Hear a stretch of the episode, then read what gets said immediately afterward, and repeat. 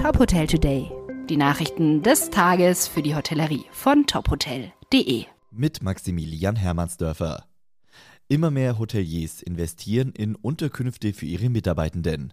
Die Betriebe positionieren sich so als attraktive Arbeitgeber, indem sie gleich zwei Herausforderungen anpacken.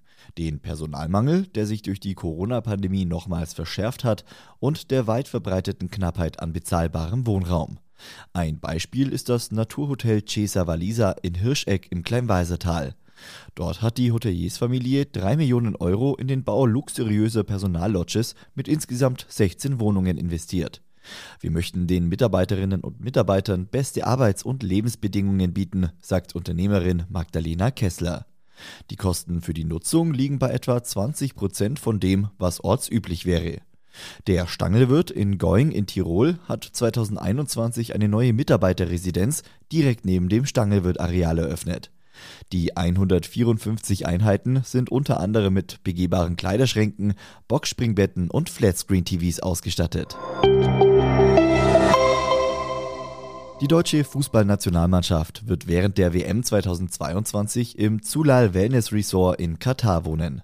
Das Ressort liegt eineinhalb Stunden nördlich von Doha, direkt am Persischen Golf. DFB-Funktionär Oliver Bierhoff sagt, mit der Auswahl dieser Anlage haben wir fast alle unsere Anforderungen und Bedürfnisse an ein Teamhotel erfüllt. Es bietet in der intensiven WM-Zeit immer wieder die Möglichkeit, abseits des Trubels von den Spielen abzuschalten. Zulal bedeutet Wasser und soll eine Oase für die Spieler und ihre Betreuer werden. Wie haben sich die Ansprüche von Gästen an das Gastgewerbe und die Tourismusbranche verändert? Um das herauszufinden, hat das Analyseunternehmen TrustU 22,7 Millionen Bewertungen weltweit im ersten Quartal 2022 analysiert. Die Ergebnisse hat das Unternehmen im neu erschienenen Pulse of the Industry Report veröffentlicht.